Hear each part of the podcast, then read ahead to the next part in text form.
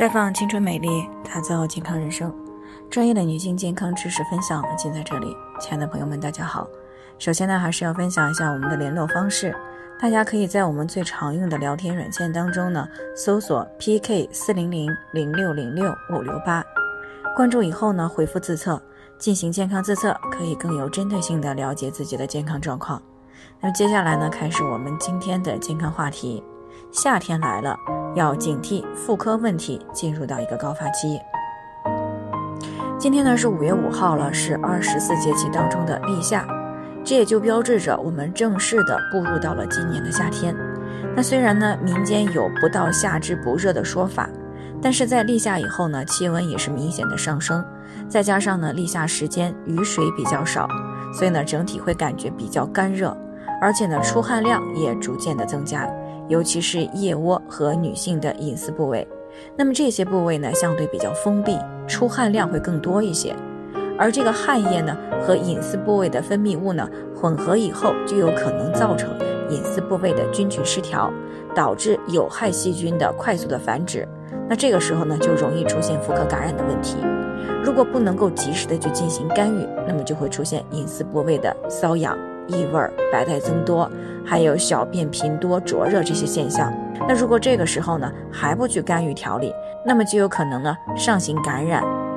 感染到我们的宫颈、盆腔啊，这个时候就会诱发宫颈炎、盆腔炎。那么对于正在备孕的女性来说呢，还可能会影响到正常的怀孕。所以呢，为了减少妇科问题的出现呢，在立夏以后呢，最好注意一下下面这几个问题。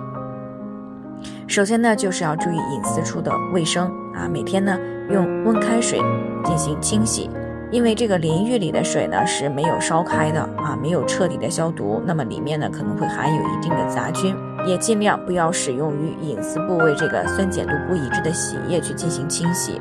否则的话呢也是很容易使隐私的酸碱度失衡而诱发感染。那么其次呢，就是勤换洗床单。啊，那因为夏天呢，有不少人呢可能会有真菌引起来的这个脚气，是很容易啊污染到我们的床单被罩。那如果夫妻两个以及孩子呢都有脚气，那这个时候就要格外的要注意了，不然呢这些呢都有可能会成为妇科感染的源头。那么再有呢就是尽量穿宽松的衣裤啊，以保持呢外阴的清爽。那么夏天呢有些女性朋友呢为了凸显身材啊，会穿比较紧的这个牛仔裤啊或者是短裤。那么这样呢，外阴就会长时间的处于一个湿热的环境，特别容易造成菌群的失调，诱发妇科问题。那除此以外呢，天气热了以后，还有一些女性呢可能会去这个公众的游泳池游泳。那么虽然呢，这个游泳池里的水呢会定期的进行消毒，但是如果这个时候呢，啊，刚刚和这个正处于感染期的女性一同进行了游泳。那么还是有可能会感染一些致病菌的，所以呢，在每次游泳以后呢，最好及时的再用这个啊淋浴呢再冲洗一遍啊，并且呢用温开水去清洗外阴，或者呢使用抑菌类的这个喷剂来喷一喷啊，以免呢诱发这个妇科的感染。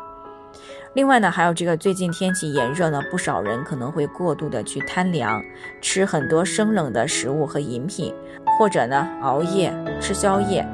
那么这样呢，不仅容易破坏肠道的菌群，也很容易使隐私部位的菌群失衡而诱发感染。